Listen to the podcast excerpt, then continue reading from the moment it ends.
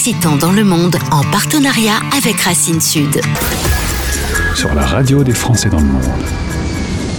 Grâce à notre partenaire Racine Sud, on se promène dans le monde, mais toujours à la rencontre d'Occitans. Aujourd'hui, nous allons aller à Singapour. On va y retrouver Cédric. Bonjour Gauthier, merci. Euh, tu me disais que ma voix était euh, un peu connue parce que du coup, tu écoutes de temps en temps des podcasts de la radio régulièrement. Je trouvais, euh, je te disais que je trouvais ça passionnant, qu'on apprenait plein de choses, et, euh, je continuerai à le faire. Merci du, temps consacré. Eh ben, ça me fait plaisir. On va même euh, te ramener dans un endroit que tu aimes beaucoup, où les grillons chantent, où le soleil est présent. Tes parents y sont toujours. On retourne dans l'Hérault, d'où tu es originaire. Ces odeurs, ces sons, tu les as quand tu fermes les yeux, même quand tu es à Singapour? Alors plus que jamais, la réponse est oui, mais plus que jamais parce que j'atterris juste de. Euh, J'étais en France là euh, et j'ai passé quelques quelques semaines extraordinaires. On avait été un peu privé pendant cette crise sanitaire, donc j'y suis allé, j'ai rattrapé le temps prévu. Et pour ne rien te cacher, j'ai fait euh, les berges du canal du Midi, euh, de Toulouse à, à Sète en fait, et, et j'ai découvert, redécouvert cette région très attachante. Donc plus que jamais des, des, des goûts et des odeurs en ce moment. Oui. Alors tu as fait tes études de, prépa à Nîmes, tu es rentré dans une école de commerce que l'on connaît bien ici dans le nord de la France, puisque c'est l'EDEC. L'EDEC qui est présente à Lille et à Nice. Toi, en tant que passionné de mer et de montagne, tu as plutôt choisi Nice. Pourquoi t'es pas venu faire la fête avec euh, les gars du Nord? Et si, si j'avais su, mais on m'a posé la question, j'avais euh, une vingtaine d'années, euh, ayant grandi dans le sud, j'avais pas découvert, découvert euh, grand chose du reste du monde. Et quand on m'a posé la question entre Lille et Nice, c'était bah, justement, tu le dis, j'étais passionné de mer et montagne, donc Nice s'est imposé. J'ai passé deux belles années dans un cadre incroyable. Voilà, si on me posait la question aujourd'hui, je serais ravi de, de, venir découvrir Lille plus avant. Je, je t'invite quand tu veux. C'est évidemment à Lille que se trouvent nos studios. Tu as une euh, première occasion de vivre l'expatriation. Pendant un an, tu vas partir à Londres, faire une école, la London School of Economics. Euh, tu te souviens de cette première expérience loin de chez toi? C'est déstabilisant quand on est euh, jeune étudiant de, de quitter son pays natal euh, non, je crois qu'on s'adapte très vite. Londres était très bien desservi euh, et toujours très bien desservi. Donc c'est pas une expérience qui est euh, traumatisante, c'est plutôt même une expérience euh, pleine de révélations parce qu'on voit euh, des nouvelles cultures, une nouvelle langue, c'est très cosmopolite. Donc on fait des très belles rencontres et ça a été une expérience absolument géniale à tout point de vue. Je pense que c'est là que qu'ensuite j'ai eu envie de continuer à, à, me nourrir de ces euh, différentes expériences dans le monde et, et continuer la mobilité géographique. Euh, c'est pas du tout traumatisant. Non, en tout cas, euh, peut-être qu'on a aussi la mémoire sélective et qu'on s'en rappelle pas. En tout cas, moi, je me rappelle comme étant une, une, ouais, une, très très belle, une très belle expérience. Euh, parcourir le monde, ben tu vas le faire avec tes amis de l'EDEC. Vous étiez lancé un pari fou, faire un tour du monde, donc tu vas le faire. Euh, ça, ça doit être des souvenirs qui restent en soi à jamais ça, c'est euh, magique là aussi. On, euh, en parlait à l'EDEC. Euh, on travaille ensuite à la sortie de l'EDEC tous pendant deux ans, deux ans et demi. Et puis avec quatre copains, on se dit bah c'est peut-être le c'est peut-être le moment. et puis on, fait cette expédition de 21 pays où on va bah, découvrir le monde et ses merveilles, des belles rencontres, encore de la mer et, des montagnes à ce moment-là. voilà, on a on a passé euh, des, des, des, moments inoubliables, loin de chez soi, là encore, mais avec des, des souvenirs plein la tête, et ça reste encore aujourd'hui, et ça forme. Euh, on dit que les voyages forment la jeunesse, et euh, c'est tout à fait vrai, c'est des expériences inoubliables. Retour en France en 2005, tu rentres chez BNP Paribas, c'est moins foufou qu'un tour du monde, hein, mais il faut bien travailler. tu es dans la gestion de patrimoine, et là tu travailles avec beaucoup de clients qui sont des Français euh, vivant à l'étranger. Tu m'as dit, j'ai voyagé par procuration. Quand tu travailles avec tes clients, finalement, tu étais un peu en voyage avec eux.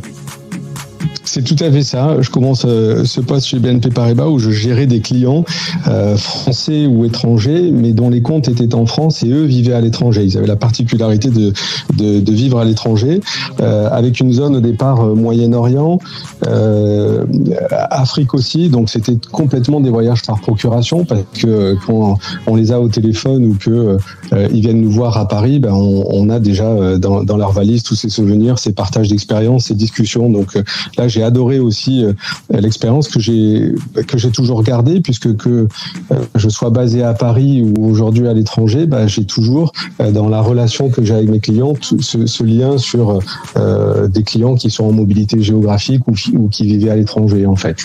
Cédric, on va être clair. Lorsque tu décides de changer d'entreprise et de rentrer dans la banque transatlantique, tu as une petite idée derrière la tête puisque tu as coché la case je suis en mobilité, je suis disponible pour bouger. C'est que tu avais un petit peu envie. Alors oui, euh, peut-être pas tout de suite, parce qu'en 2010, quand j'intègre Banque Transatlantique, je, je rejoins le, les équipes qui sont basées à, Paris euh, et j'y reste, euh, je reste en poste pendant cinq ans. Mais c'est vrai que petit à petit, euh, la Banque Transatlantique ayant des implantations à, l'étranger, eh bien, je suis toujours à l'écoute. S'il y a une opportunité, c'est ce que je fais en, en 2015. pour la petite histoire, je postule pour aller à Madrid parce qu'il y avait un poste et, on ouvrait une implantation à Madrid.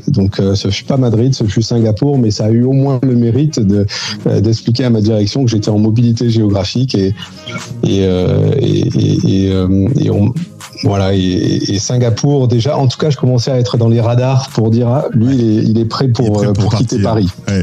Alors là, tu vas imprimer euh, des photos de Singapour, tu vas passer acheter une bouteille de champagne euh, bien fraîche et tu vas aller voir ton épouse. Tu as à ce moment-là deux enfants en bas âge. Tu vas aller voir ton épouse, tu vas lui donner les photos et tu te dis, est-ce que la bouteille de champagne, je me prends un petit coup en pleine tête ou est-ce qu'on va la boire? Eh bien, la réponse est, vous l'avez bu, la bouteille. C'est tout à fait ça quand, euh, quand on parle de Singapour, alors déjà je, je, le positionne euh, pas tout à fait sur la carte, donc je regarde, je regarde ce qu'il en est. C'est pas une, une destination avec laquelle je suis très familier. Euh, et puis euh, et, et, puis quand je rentre, puisque évidemment quand j'avais postulé pour Madrid, j'avais l'aval du, du conjoint, mais entre Madrid et Singapour, il y a quelques milliers de kilomètres, il y, a il y a 13 000 kilomètres, donc je savais pas comment elle allait réagir.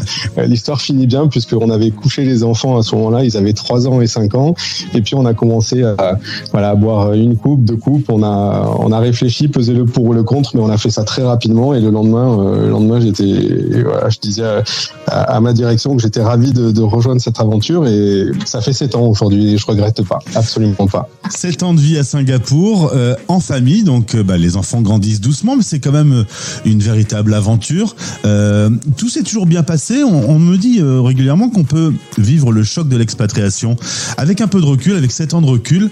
Euh, est-ce que ça t'est arrivé, cette période un peu difficile, de dire pourquoi j'ai accepté ce poste?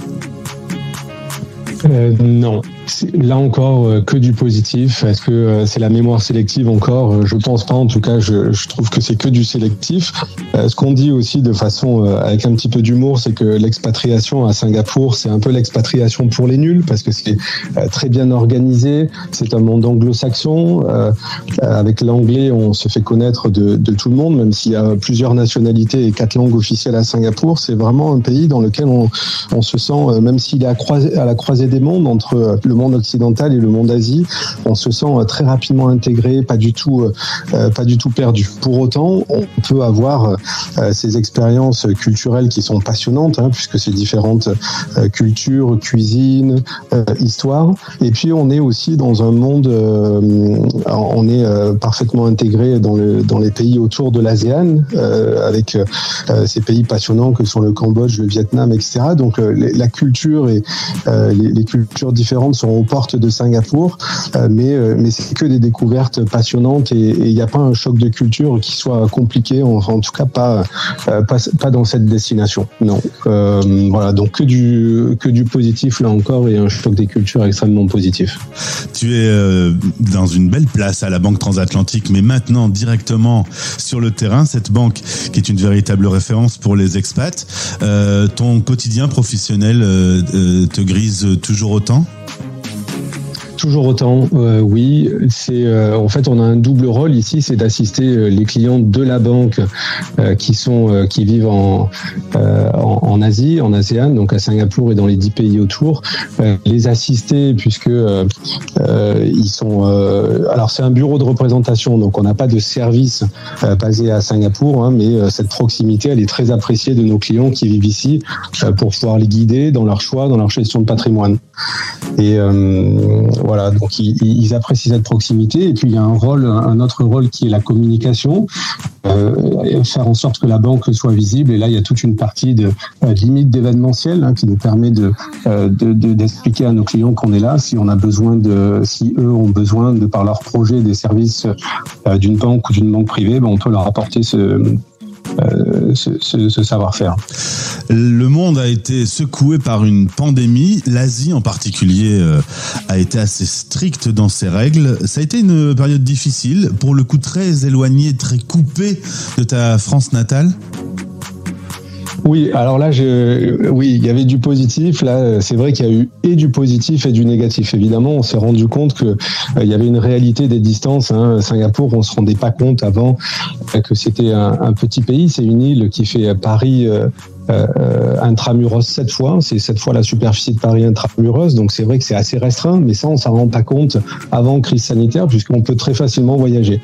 Et puis on se rend pas trop compte non plus qu'on est loin de la famille, puisque euh, on saute dans un avion et, une nuit après on peut retrouver nos proches. Et, là d'un coup, avec cette euh, crise sanitaire, on se rend compte que euh, que c'est plus vrai. Donc la réalité des, distances est, est revenue sur le devant de la scène. Et, c'est vrai que là il y a une vraie vraie difficulté. J'ai une nièce qui est née en en novembre 19 que je vois pour la première fois deux ans après. Donc voilà, les proches sont devenus éloignés, ça nous a manqué.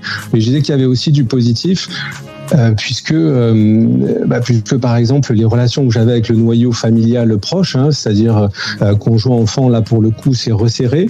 on a, je passais beaucoup plus de temps avec les enfants. Le système scolaire n'a plus de n'a plus de secret pour moi.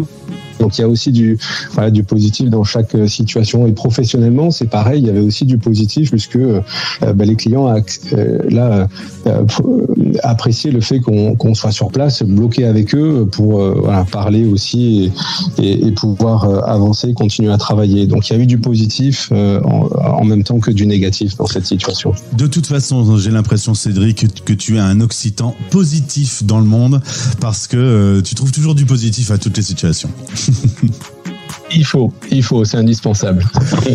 Merci beaucoup d'avoir témoigné sur notre antenne. Euh, euh, ce chant des cigales, tu viens de l'entendre puisque tu as pu euh, revenir un petit peu en France. Comment tu vois le futur Tu restes un peu à Singapour, tu découvres une autre zone du monde ou alors tu reviens écouter ces grillons? Et la question euh, va devoir se poser puisque mon contrat c'est euh, mars 2024. Euh, la question se pose, mais j'ai pas encore du tout la réponse. désolé, pas pour le moment en tout cas, j'ai pas la réponse. Eh ben c'est pas grave, faudra revenir. À bientôt Gauthier, merci. Au revoir. Un Occitan dans le monde en partenariat avec Racine Sud. Retrouvez ce podcast sur le site de notre partenaire et sur françaisdanslemonde.fr.